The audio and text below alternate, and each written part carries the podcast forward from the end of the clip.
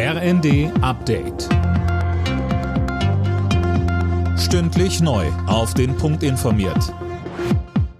Ich bin Dirk Jostes. Guten Morgen. Deutschland soll heute wieder russisches Gas bekommen. Laut Bundesnetzagenturchef Müller will der russische Konzern Gazprom die Pipeline aber nur zu 30 Prozent auslasten. Zuvor war man noch von 40 Prozent ausgegangen, also der Menge, die vor den Wartungsarbeiten geliefert wurde. Mini-Solaranlagen für den Balkon werden angesichts der Energiekrise gerade immer mehr zum Trend. Die Wohnungswirtschaft warnt aber, einfach aufstellen darf man die in Mietwohnungen nicht. Andreas Breitner, Chef des Verbands Norddeutscher Wohnungsunternehmen. Der Teufel steckt da im Detail und deshalb ist es einfach klug und vernünftig und weitsichtig, mit seinem Vermieter das in Ruhe abzustimmen. Niemand hat ja grundsätzlich etwas gegen solche Geräte, wenn sie dazu beitragen, irgendwie uns vom Gas unabhängiger zu machen, sehr gern. Aber wie gesagt, bitte mit den Vermietern abstimmen.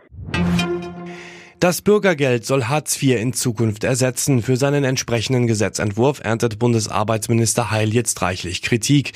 Für die FDP kommt es nicht in Frage, dass die Regelsätze erhöht und auf Sanktionen im ersten halben Jahr verzichtet werden soll. Die Linke hält die Pläne für unzureichend.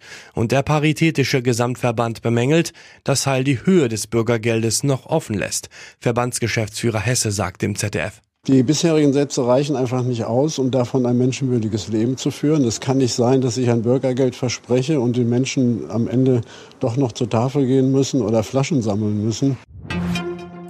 Das Notfallkomitee der Weltgesundheitsorganisation kommt heute erneut wegen der Ausbreitung der Affenpocken zusammen. Dabei soll es vor allem um Maßnahmen gehen, die dabei helfen, die Krankheit einzudämmen. Englands Fußballfrauen stehen im Halbfinale der Europameisterschaft. Die Gastgeberinnen setzen sich mit 2 zu 1 nach Verlängerung gegen Spanien durch. Das deutsche Team trifft nach den drei Siegen in der Vorrunde im Viertelfinale heute auf Österreich. Alle Nachrichten auf rnd.de